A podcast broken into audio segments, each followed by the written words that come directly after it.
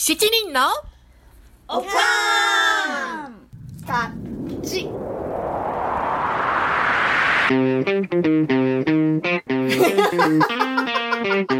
It's from America. America. カリフォルニア公認セラピスト上田真紀子先生のインタビューパート3をお送りします。まずは最初にパート2で印象に残った真紀子先生の言葉をどうぞ。あのまあ、さっきの話の続きになるんですけどもクライアントにうつと相談してもらうんですね。うつさんうつさんとか名前もつけてもらって。うつになることによって人によっては例えばある種の安心感を得ることができるという場合もあるわけです。でこんな会話をしているうちにうつが100%悪者ではないかもっていう感じになってくるんです。うつのクライアントと本人のアイデンティティとして見るんじゃなくてうつの症状を持っているクライアントとして見るわけです。でセラピーが終了した時にクライアントさんにセラピストのおかげでここまで来れてありがとうございますと感謝されたら、まあ、もちろん半分嬉しいんですけどでも内心がっかりなんですねであなた自身の力はどうなのと突っ込みたくなりますし実際突っ込みます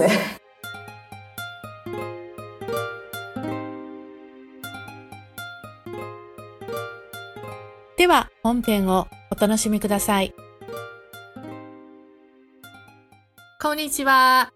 あこんにちは今日もまたよろしくお願いしこちらます。こそよろしくお願いします。あの、早速本題に入っていきますね。また私無駄話が多くなるので。楽しいです、お話聞くの。えっと、前回の復習ですけれども、えー前回は、えー、マキコ先生流セラピースタイル、勝手に私が名付けたんですが、についてお伺いしましたが、私のじゃないですって。えー今回は、えーセラピーの具体例について教えていただこうかなと思います。で、えっ、と、はい、その前にまた復習ですが、えー、マキコ先生のセラピーアプローチは、主にこの2つの信念に基づいています。えー1つ目は、クライアントは自分の人生に対するエキスパートだという考え。2つ目は、病気は人格として見るのではなく、症状として捉える。例えば、うつのクライアントではなく、うつの症状を持っているクライアントでしたね。はい。はいで、それを踏まえた上で、じゃあ、えー今日は具体例をお,、ね、お願いいたします。はい、わかりました。あの、これはマキコフナラティブ理論とでも言った方がいいのかな？あの、前にお話ししたナラティブセラピーの理論に影響を受けていますので。はい。で、具体的な例を挙げてみたいと思います。はい。あの、以前に地域の精神医療の治療センターで働いていた時の経験なんですけども、でそこには重症のクライアントさんが多くいらっしゃって、精神科医に薬を出してもらい、カウンセリングを受けに来ていたんですね。うんうん。で、セラピストは、クライアントの治療目的や治療方針などをいあの医療記録に書かないといけないんですが、うんうん。セラピストたちは、クライアントに聞くことなしに勝手に記入していることに気がつきました。うんああ、もうこ、もうここですでに教えてあげる人？そうそうそう。と教えてもらう人？的な立場が出来上がってるんですね。もそうね。ですね。で、例えば幻聴のあの症状があるクライアントには、うんええ薬で幻聴を抑えて、日常の生活レベルを向上させて、社会復帰を促すなんて書くんですね。。で、どうしてクライアントに聞かないのと同僚に聞いたことがあるん。ですが、うん。クライアントには難しい内容だから書いてあげないととその人は答えたん。ですね。でそれを聞いた時にそうかなと疑問がもくもくと湧き出ました。なるほどね。で幻聴が悪いことなん。て誰が決めるん。でしょうね。で生活のレベルを向上させるなん。て本人にとってどういう意味があるのかって分からずに書いてうんセラピストは本当に何様だと思いました。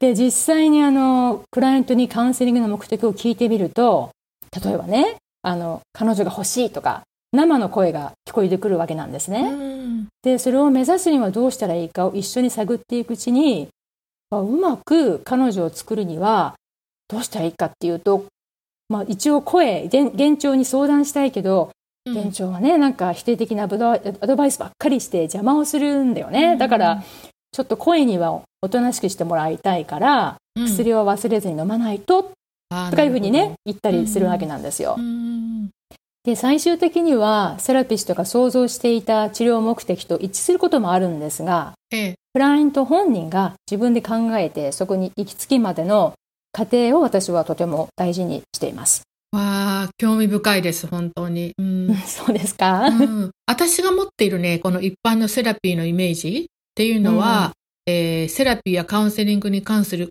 こう超分厚い本 に書かれている、なんか正しい治療の仕方はい。というのを、あの、メンタルヘルスのエキスパートの人がクライアントに教えてあげるっっていうようなもの、そういうイメージが私の中にあって、うん。でも、うんあ、の、マキコ先生、マキコさん、はい。マキコさんの、はいえーの、あの、と一緒に探っていきましょうっていうそのスタイル、セラピースタイルが、うんあークライアントのね、ガードも緩めて、うん本当の自分の気持ちと向き合えることができるんだろうなっていうふうになんか今、思っちゃいました。うん。はいなんかクライアントの中にはほら、セラピストからダメ出しされるのが怖くて、うん。なんか、怖い人もいると思うので、ねうんなんか、いい子にならないとみたいあそう、なんな。かジャジメントみたいなね。そうそうそう。外から見られてね。うんうんうんでもね、マキコさんのスタイルなら、もっとリラックスして自分の本音が出せそうな。うん。うんいや、本当にそうであってほしいといつも思ってますね。私も受けようかな。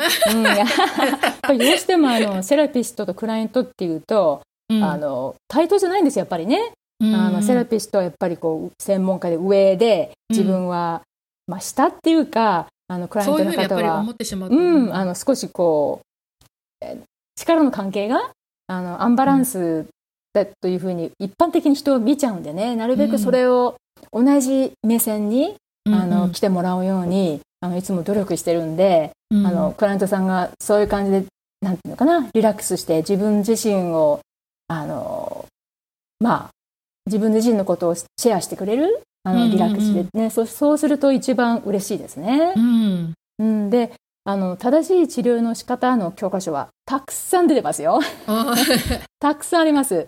うんでまああの例えばねこの診断名の時にはこういう治療目的を決めるみたいな、こういう時にはこうするみたいな。うんうんで、まあ、もちろんこの方法を否定するわけではないですし、うん役に立つことも多くあるんですね。うんうん。でも私はあの天の弱なんで、うん。そういうのを見てると なんか反対のことしたくななっちゃうというか。本当にねあのなんかそんな変なのが出てきちゃうんですよね私自身に。でまあ別の例を挙げてみると、うん。あの同じ治療センターでは週に1回トレーニングの時にあのクライアントの治療のケース発表をすることになってました。でセラピストたちのクライアントに対する姿勢にねものすごく抵抗があったんですね。その皆さんのこう発表を聞いてると、うん。自分が、まあ、セラピストでエキスパートで専門家で、あのクライアントは自分の深層心理が分かってないから専門家の自分たちがね解釈してやってるなみたいな雰囲気が漂ってたんですね。なるほど。ですごくセラピストの方みんな一人一人いい人なんですけど、うん。でも彼らたちの持つ彼女たちの持つあのセラピーの理論というか、うん。に影響されてね、あのそういう感じで見てる姿勢がもうもうすごく伝わってきてそれがとっても抵抗があったんですね。うんうんうんである週に私の発表の順番が回ってきた時に、うんその姿勢に挑戦することはできないかなと考えた末、あの私のあの見ていたクライアントさんをその場にご招待することにしたんです。でもちろんあの実際には本人は来ないんですよ。おーはいはい来ないんですすけれども、うん。あの私の横に空っぽの椅子を置いてうん。そこに、まあ、クライアントご自身が座っていると想像してもらって、であ皆さんこの方はトムさんです。今日はあのトムさんの話をセラピストのミーティングでするって伝えたらあの皆さんのお話をぜひ聞きたいっていうのでお越しいただきましたって自己紹介してもらってね、であの本人はちょっと緊緊張気味のようですけども、よろしくお願いしますと、あの説明して紹介したんですね。でまるでそこにあのクライアントさんがいるようにうんうん。っていうような状況にしたわけなんです、うん。そしたらですねええ。その部屋の空気が一変しましたね。いや。みんな急になんかこうクライアントを尊尊重するような話し方になったんですや、やりましたね。私もすっきり。大成功。それ本当素晴らしいアイデア。うん。ねなんか本人がいると、なんか本人がいると思うと話がしにくいとか文句言いながらも、うん。皆さんやればできるんですね。うん。で、まあそういう意味ではね、皆さん本当クライアントさんのことを、うんあの、尊重したいって気持ちが、まあもともとあるってことの表れだと思うんですけども、うんもう本当にそういう雰囲気になったんでね、いや、これは締めたと思って 嬉しかったですね。うん。で、このようにあの、セラピストは、まあ専門家ではあるんですけども、ええ。決してクライアントの人生のエキスパートではないということなんですね。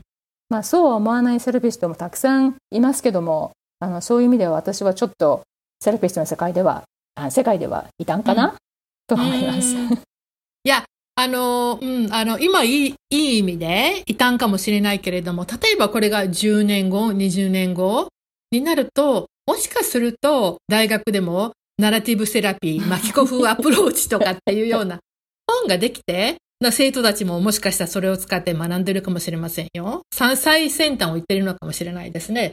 マキコさんは。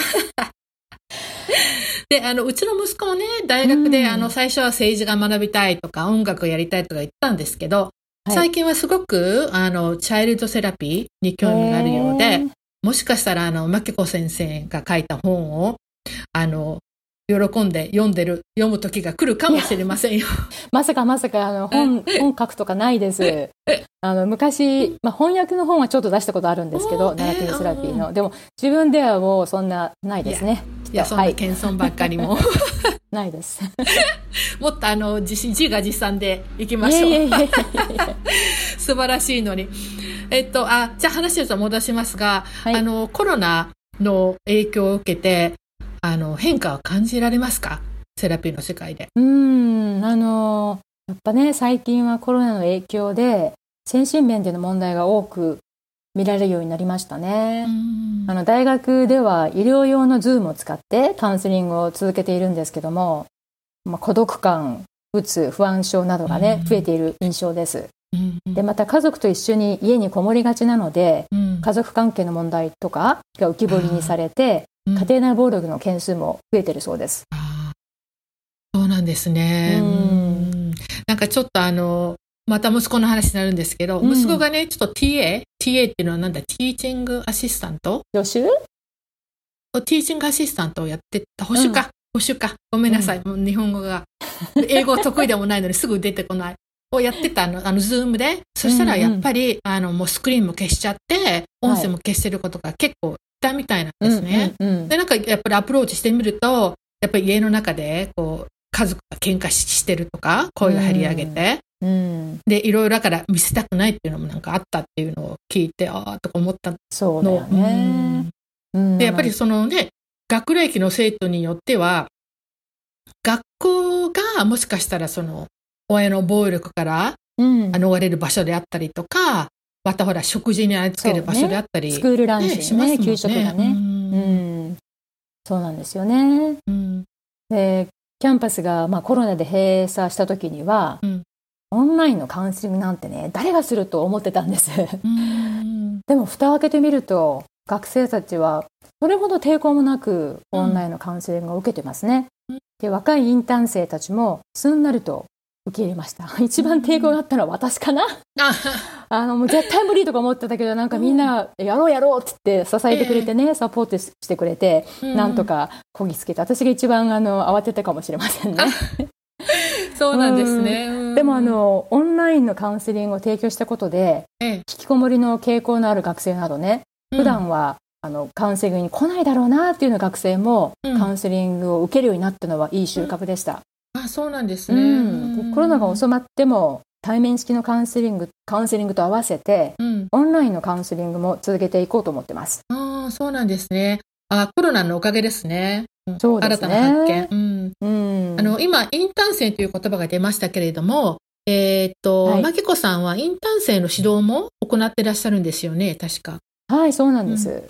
あの、インターン生は大学院の学生と修士課程を修了したアソシエイトセラピストがいて、大体いつも6、7名雇います。うんで、インターン生はカリフォルニア州の、州の私が持ってる MFT、あるいは LPCC というライセンスがあるんですけど、ええその免許の取得を目指しているんですね。うん。で、これは結構大変で、ええ。スーパーバイザーの下でええ3000時間の研修を受けないと、州の試験も受けられないんですよ。3000時間。うん。永遠ですね。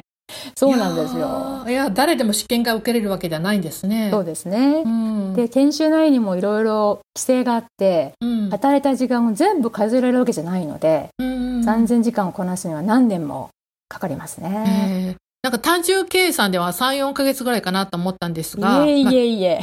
規制があるので何年もかかるんですね。そうですね。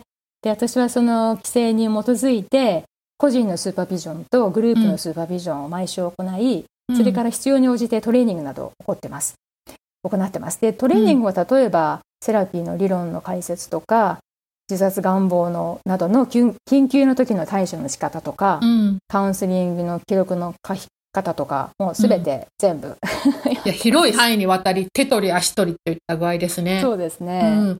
スーパービジョンは日本語になってるのかな？えっと、日本語でなんて言うんでしょうね。指導？うんちょっとニュアンスが違うかな。あの私もどうかなと思って、うん Google でちょっと調べてみたんですけど、うんスーパービジョンって書いてよ呼ぶようですね、あ最近ですは。はい。で、スーパービジョンっていうのは、あの、このセラピストの卵に対する、だからうん研修生に対するトレーニングっていう意味でスーパービジョンっていうのを使ってるみたいですね。英語だともっと広い範囲ですよね。そうですね。うん、だからそこはちょっと違いがあるかとな。で、まあ私の本当、日本語もどんどん怪しくなってるんでね、よく調べないと何が正しい日本語か わかりません。私も本当そうです。はい。はい。で、最近では、あの、多文化のダイバーシティのトレーニングを増やしてますね。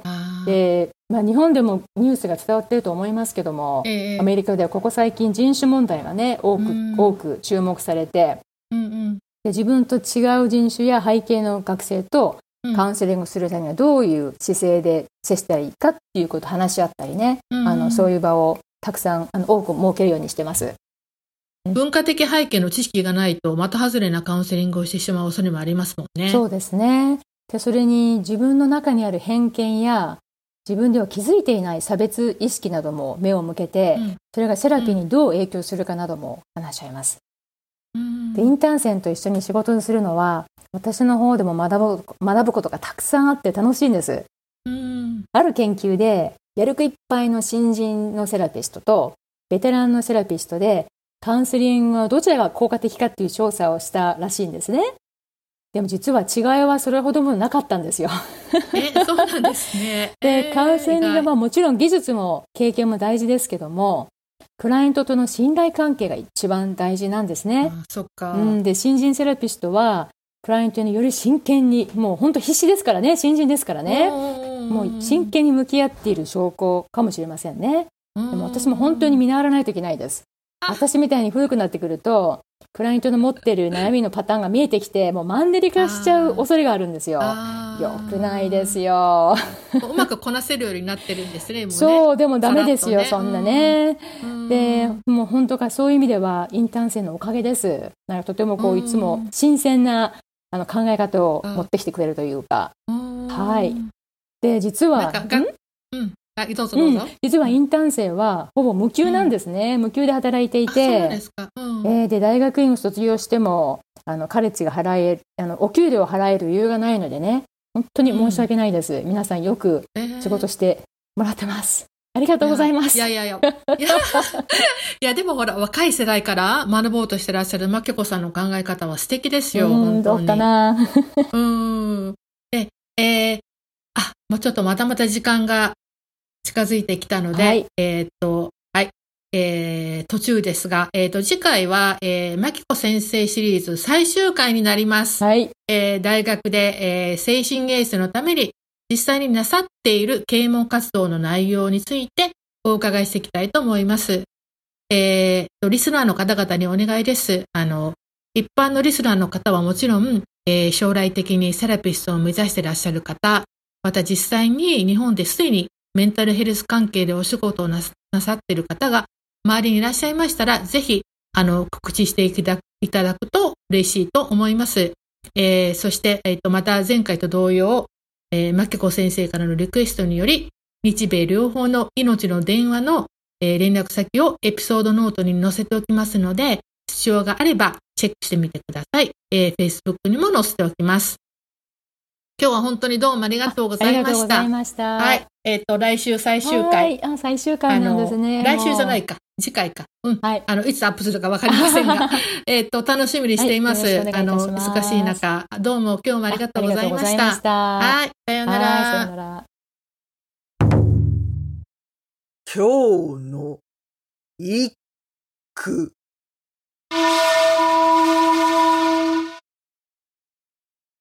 天の弱。裏を返せば、パイオニア。よー私たち好き勝手を喋りまくりました。お付き合いくださりありがとうございました。ここでお話ししたことですが、いかなるトラブル責任は負いかねますので、あらかじめご了承ください。Thank you for listening. See you next time. Bye. Thank you.